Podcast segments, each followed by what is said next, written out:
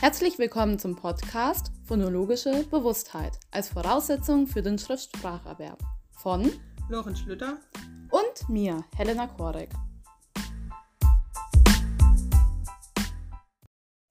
An der Stelle ein kleiner Einwurf. Im Podcast sagen wir des Öfteren phonologisches Bewusstsein. Damit meinen wir natürlich die phonologische Bewusstheit. Wir hoffen, das sorgt nicht allzu sehr für Verwirrung. Zu Beginn wollen wir mit etwas Interaktivem starten. Du hörst nun Tiergeräusche von uns, die du versuchen sollst, vor deinem inneren Auge niederzuschreiben. Miau, miau. Wow, wow. Töre. Ia, ia. Uhu, uhu. Das alles sind Laute, die die Kinder schon früh erlernen. Sie sind zu Beginn doch nur als exemplarische Bilder oder als dazugehöriges Tier im Kopf der Kinder eingespeichert. Was meinst du damit genau? Also ich meine damit, dass sie sich den einzelnen Buchstaben innerhalb des Wortes noch nicht bewusst sind. Ah, ach so, also wenn ich jetzt zum Beispiel fragen würde, ein Kind, ähm, welches Wort ist länger, Wal oder Delfin, und das Kind dann antworten würde, ähm, na der Wal, der ist ja viel größer als der Delfin, ähm, dann wäre das so, oder? Ja, genau, denn das äh, Kind hat die Tiere nur als Bilder im Kopf eingespeichert und vergleicht die körperlichen Massen miteinander. Somit ist der Wal das größere Tier und somit auch das längere Wort für das Kind. Diese Antwort würde darauf schließen lassen, dass das Kind noch kein phonologisches Bewusstsein ausgeprägt hat. Okay, aber so richtig habe ich noch nicht verstanden, was das jetzt mit dem phonologischen Bewusstsein zu tun haben soll, diese Tiergeräusche und der Größenunterschied von dem wasserlebenden Säugetieren. Ja, genau. Was die phonologische Bewusstheit überhaupt ist, das erklären wir jetzt. In dem Wort der phonologischen Bewusstheit steckt ja schon das Wort Phonologie. Und dabei handelt es sich um einen Teil der Sprachwissenschaft. Hierbei geht es um die Lautstruktur der, Stra der Sprache. Wir konzentrieren uns heute auf die Teildisziplinen Phonetik und Phonologie. Diese befassen sich allgemein betrachtet mit der Lautsprache. Die Phonetik macht dies auf der Ebene der Parole. Das heißt, sie untersucht die physikalische Beschaffenheit der Sprache. Dazu zählt vor allem die Sprachproduktion, also das Sprechen an sich und wie dieses durch unseren Körper realisierbar wird. Ah, also wie ich meinen Mund forme oder die Zunge lege, um etwas aussprechen zu können. Ja, genau. Und dabei unterteilt man grob in zwei Lautarten. Einmal die frikativen und die plosiven. Okay, und was ist da der Unterschied? Frikative sind sogenannte Reibelaute. Bei denen kann die Luft gleichmäßig aus dem Mund strömen. Ah, wie bei E oder F oder A. Genau, das sind gute Beispiele für Frikative. Und bei den Plosiven löst sich der Laut wie bei einer Art Blockade und der Laut entsteht. Fällt dir da auch etwas ein? Ja, ich denke schon. Du meinst doch Laute wie P, K oder T. Genau, das ist also die Phonetik. Die Phonologie dagegen ist auf der Ebene der Langue unterwegs. Damit ist gemeint, dass sie die Funktion von Sprachlauten und Sprachsystemen in Fokus hat. Es wird also die funktionelle Seite der Sprache erforscht. Eine Aufgabe der Phonologie ist zum Beispiel das Suchen nach minimalen lautlichen Gegensätzen, die aber bedeutungsunterscheidend sind. Die sogenannten kleinsten bedeutungsunterscheidenden Einheiten, in der Sprachwissenschaft auch Phonem genannt. Moment, nur damit ich das richtig verstanden habe. Du meinst, die kleinsten bedeutungsunterscheidenden Einheiten sind ähm, sowas wie bei Mein und Wein die Anfangsbuchstaben. Also der Anfangsbuchstabe ist anders, aber der Rest vom Wort ist gleich. Sind dann die ähm, Anfangsbuchstaben die kleinsten bedeutungsunterscheidenden Einheiten in den Wörtern? Das ist ein richtiges Beispiel. In dem Fall wäre es ein Phonem-Austausch im Anlaut. Es gibt aber auch Phonemaustausche im Inlaut, wie bei der Mode und der Made. Oder im Auslaut wie bei Ruhe und Ruhm. Allerdings sind es wie gesagt Phoneme, die getauscht werden und keine Buchstaben. Die Buchstaben, auch Grapheme, sind das Schriftliche. Und teilweise bestehen Phoneme aus mehreren Graphemen. Ach so, wie bei Schal, das SCH, das man nur als das Phonem sch spricht, oder? Jawohl. Und um herauszufinden, ob es sich um ein Phonem handelt, kann man das sogenannte Minimalpaar bilden, wie zum Beispiel bei mein und Wein wäre dann das Minimalpaar m und w. Hierbei stehen sich zwei Wörter gegenüber, die sich nur in einem Laut oder Phon unterscheiden. Die restliche Lautkette, in diesem Fall das ein, muss identisch sein. Ändert sich durch den Austausch der Phone auch die Bedeutung, handelt es sich um Phoneme. Also sind in diesem Fall M und W auch Phoneme.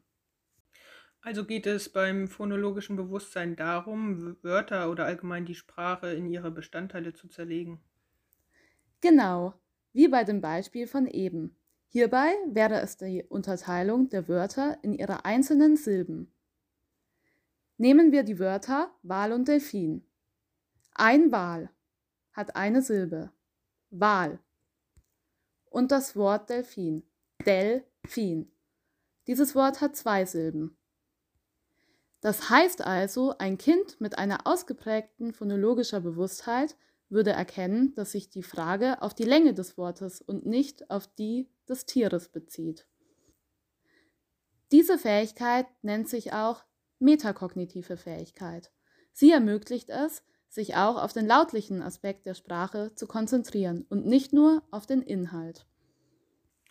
Ah, deshalb ist phonologische, das phonologische Bewusstsein auch eine Voraussetzung für die alphabetische Schrift und damit für den Schriftspracherwerb.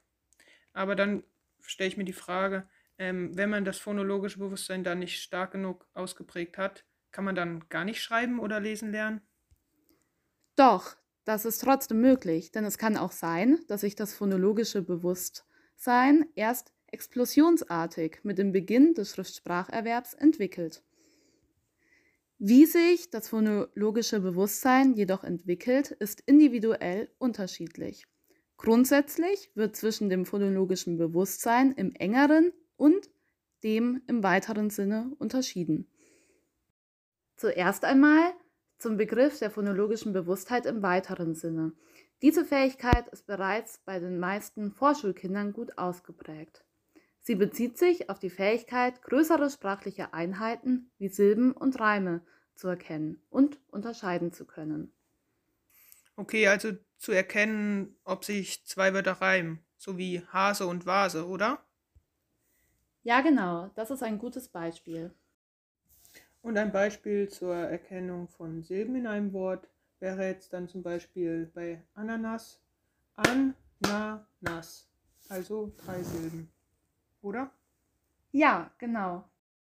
Die Beispiele, die du gerade genannt hast, also die Reime und die Silben, die weisen vor allem einen Bezug zur Sprechrhythmik oder einen semantischen Bezug, also zum Wortinhalt auf. Jetzt kommen wir zur phonologischen Bewusstheit im engeren Sinne. Diese betrachtet nämlich eben nicht den semantischen Bezug oder die Sprechrhythmus, sondern hierbei geht es vor allem darum, mit sprachlichen Strukturen umgehen zu können. Dies ist der Fall, wenn einzelne Wörter in ihre Laute unterteilt werden müssen. Okay, also wenn ich das jetzt richtig verstanden habe, dann geht es beim engeren Sinn darum, ähm, die Phoneme in einem Wort zu erkennen. Wie jetzt beim Wort Hase zum Beispiel H, A, S, E. Oder beim Wort Sonne den Anlaut S. Ja, genau, so ist es. Wobei der Laut in diesem Fall nicht S ist, sondern S. Ach so, gut zu wissen. Ach ja, und noch einmal zur phonologischen Bewusstheit im engeren Sinne. Vorhin haben wir ja mal gesagt, dass die phonologische Bewusstheit eine Voraussetzung für den Schriftspracherwerb ist. Die phonologische Bewusstheit im engeren Sinne ist aber wichtig für das Erlernen des Lesens und Schreibens. Sie entwickelt sich erst mit dem Erwerb der Schriftsprache, da sie Erfahrungen mit dem orthografischen System unserer Sprache voraussetzt. Die phonologische Bewusstheit im engeren Sinne und der Schriftspracherwerb beeinflussen sich also gegenseitig.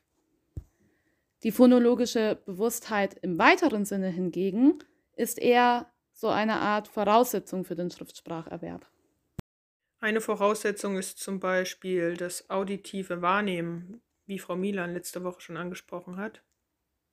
Speziell das Hin- und Zuhören ist sehr wichtig. Dies geschieht erst im Kleinkindalter auf der Geräuschebene, wie zum Beispiel das Weckersuchen, was Frau Milan auch schon angesprochen hat. Und dann später kommt es auf die höhere Ebene des Zuhörens, und zwar der Lautebene. Die ist ebenso wichtig, da es ja ähm, nicht möglich ist, ein Wort in Phoneme, also Laute, zu unterteilen, wenn man die Phoneme Laute vorher erst gar nicht erkennt weil man sie auditiv nicht wahrnimmt. Wenn es in dieser Ebene Probleme gibt, sollte man am besten zu einem Logopäden gehen oder einen Logopäden zum Rat holen. Ähm, zur Förderung auf der Geräuschebene kann man eben wie dieses Weckersuchspiel ähm, auch zu Hause üben. Inwiefern ist das zu Hause möglich? Man könnte zum Beispiel eine Geräuschereise machen. Und genau das haben wir jetzt mit euch vor. Dazu bitten wir euch nun, euch entspannt hinzusetzen, eure Augen zu schließen und eure Ohren zu öffnen und den Geräuschen in Gedanken zu folgen.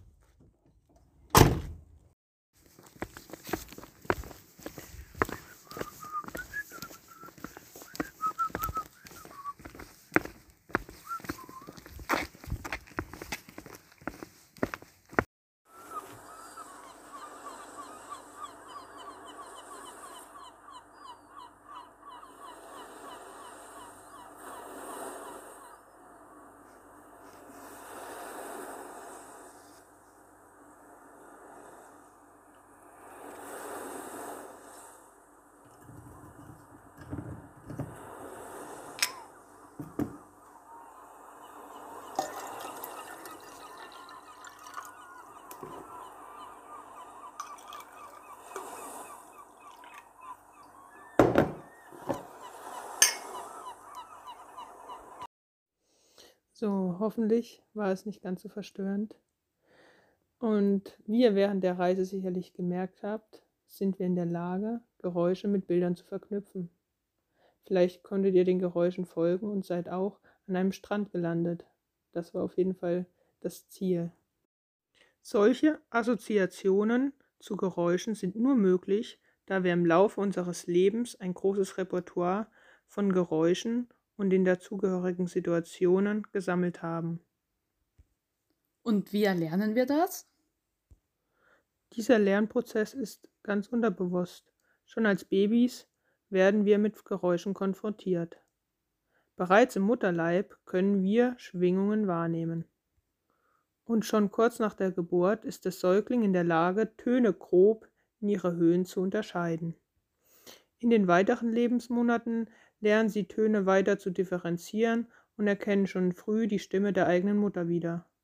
Mit zehn Monaten sind sie in der Lage, einzelne Laute ihrer Muttersprache zu erkennen. Durch das Hören solcher Laute wird das Broca-Areal aktiviert. Okay, Broca-Areal und wofür soll dieses Areal zuständig sein? Das Areal ist dafür zuständig, dass sich das Kind an den Mundbewegungen des Gegenübers orientiert und somit das Artikulieren erlernen kann. Ah, ich verstehe. Das Hören ist also eine wichtige Voraussetzung für die phonologische Bewusstheit. Ja, genau, für das phonologische Bewusstsein, aber auch für die Lautbildung an sich. Denn wenn man nicht richtig Laute hören kann, ist es auch echt schwer, diese selber dann zu formulieren. Und die Lautbildung ist auch ein Teil des phonologischen Bewusstseins. Die Vorläuferfähigkeit von der Lautbildung ist das sogenannte Gurren. Das wird bereits im Alter von sechs bis acht Wochen erlernt. Im Alter von zwei bis vier Monaten wird dann schon nachgeahmt. Ähm, so auch Laute und Lachen. Dies beginnt vor allem mit den Vokalen A, I, O und so weiter. Ab dem sechsten und bis zum neunten Lebensmonat ähm, ist dann die Phase des Lallens oder auch die der Silbenwiederholung. Ist diese ähm, zu dieser Zeit ähm, nachweislich vorhanden, ähm, ist es ein gutes Zeichen, da dieser ein guter Prädikator für die spätere Sprachentwicklung ist. Die ersten Wörter werden dann im Alter von 10 bis 14 Monaten gebildet. Der rezeptive Wortschatz ist zu dem Zeitpunkt schon etwas größer und hat etwa ca. 60 Wörter. Mit 18 Monaten hat man dann die 50-Wort-Grenze erreicht. Ab da an wird alles, ähm, was man sieht, benannt und kategorisiert. Dies äußert sich zu Beginn mit sozialen Wörtern wie Winke Winke und später dann auch mit ähm, Benennungen, wie zum Beispiel Baum oder Hund. Ah, von der 50-Wort-Grenze habe ich schon einmal gehört, glaube ich. Ja, sie ist eine Art Meilenstein in der Sprachentwicklung. Und Kinder, die ähm, die 50-Wort-Grenze bis zum 24. Monat nicht erreicht haben, werden auch Late Talker genannt. Damit steigt dann auch das Risiko für bleibende Störungen in der Sprachentwicklung. Mit dem Kennenlernen dieser neuen Wörtern steigt nur, nun die Information über die Lautstruktur der Sprache. Dazu braucht es das phonologische Arbeitsgedächtnis. Es ist die Voraussetzung dafür, dass Lautfolgen abgespeichert werden können und später dann wiedergegeben werden. Und wichtig und darauf aufbauend ist das Langzeitgedächtnis. Es speichert dann die Lautfolgen endgültig ab und man hat quasi ein inneres Lexikon, das man dann verschriftlichen kann. Ich hoffe, es wurde deutlich, dass es verschiedene Voraussetzungen braucht, um das phonologische Bewusstsein zu erlangen. Sowohl die Lautbildung durch den Mund als auch die rezeptive Aufnahme der Laute durch das Gehör spielen eine große Rolle, um eine phonologische Bewusstheit zu erwerben. Ah ja, das waren jetzt aber auch schon viele theoretische Informationen. Ich frage mich, welche Umgebung braucht ein Kind eigentlich, um wichtige Erfahrungen für eine Ausbildung der phonologischen Bewusstheit überhaupt zu erhalten? Also erst einmal wäre es doch wichtig, vielfältige Erfahrungen für die phonologische Bewusstheit im weiteren Sinne zu machen, wenn ich das richtig verstanden habe, oder?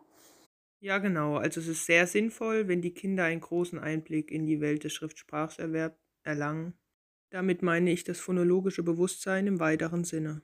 Sie sollten schon früh Erfahrung in der Bildung von Reimen und in der Sprachrhythmik bekommen und das Hin- und Zuhören sollte immer wieder gefördert werden.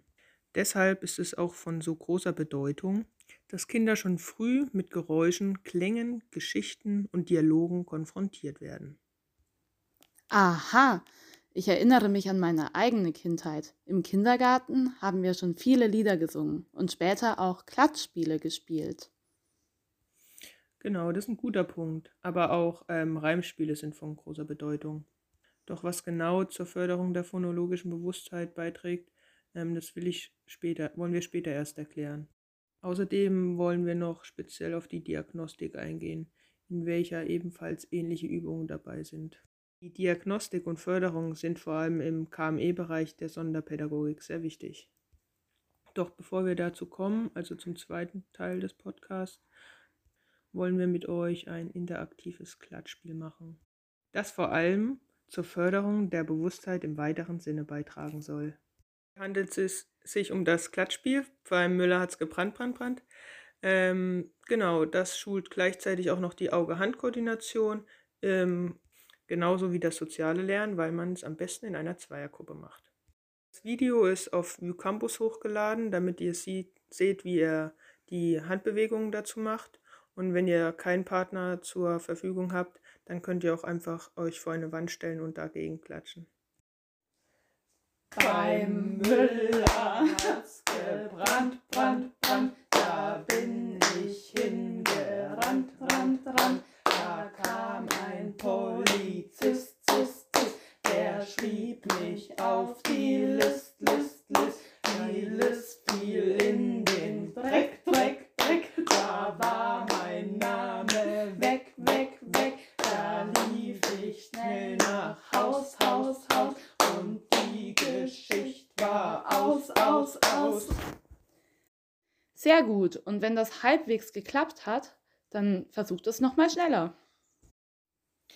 Beim Müller hat's gebrannt, brannt, brannt, da bin ich hingerannt, rannt, rannt. Da kam ein Polizist, zist, zist, der schrieb mich auf die List, List, List. Die List fiel in den Dreck, Dreck, Dreck. Da war mein Name weg, weg, weg. Da rief ich schnell nach Haus, Haus, Haus und die Geschichte war aus, aus, aus. Shit.